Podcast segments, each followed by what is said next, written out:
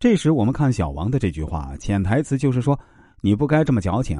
大家试想一下，如果你听了朋友的这样的话，是不是立马连聊天的心都没了？这种美其名曰的安慰啊，实则是一种变相的谴责，是大家最容易忽视的一种问题。其实啊，朋友在觉得自己受了委屈，想找个身边的人倾诉的时候，最好的办法就是静静聆听。大家道理都懂，谁都会讲，只不过这时候他需要的只是发泄而已。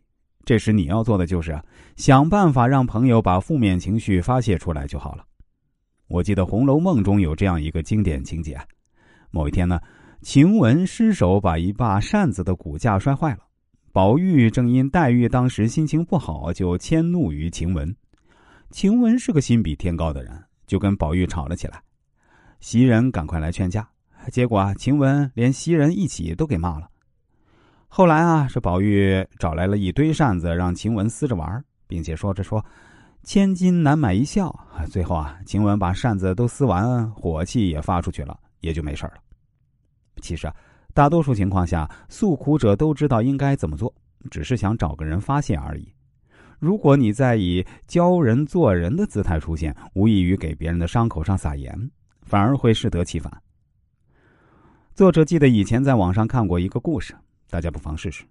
一天呢，一个两岁的男孩突然在走廊里大发脾气，他突然趴在地下，又哭又闹，两脚乱踢，两手乱抓。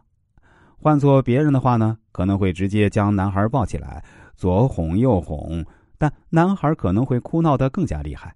这时，男孩的妈妈一句话没说，放下手里的东西，跟儿子一起趴在地上。他的头碰着男孩的头，鼻子挨着男孩的鼻子，两个人你看我，我看你，旁若无人。不一会儿，孩子的情绪慢慢平复下来，哭闹声也慢慢变小。孩子看妈妈，妈妈看孩子，你坐起来，我也坐起来；你伸手，我也站起来。最后呢？妈妈向孩子伸出手，两个人一起离开了长长的走廊。其实啊，最好的安慰，最好的情商，就是让他感受到我真的懂你。如果你觉得生活中不会说话的话呢，可以学学这个男孩的妈妈。有时候无声的陪伴就是最好的安慰剂。所以，在我看来，所谓的高情商，最重要的还是真心。说白了，还是一种善良。只有真心为朋友着想，才不会变相的谴责朋友。也不会无故的给朋友开玩笑，而是真心实意的帮朋友度过这个坎儿。所以有一句话说得好啊，所谓的高情商，说到底都是一种善良。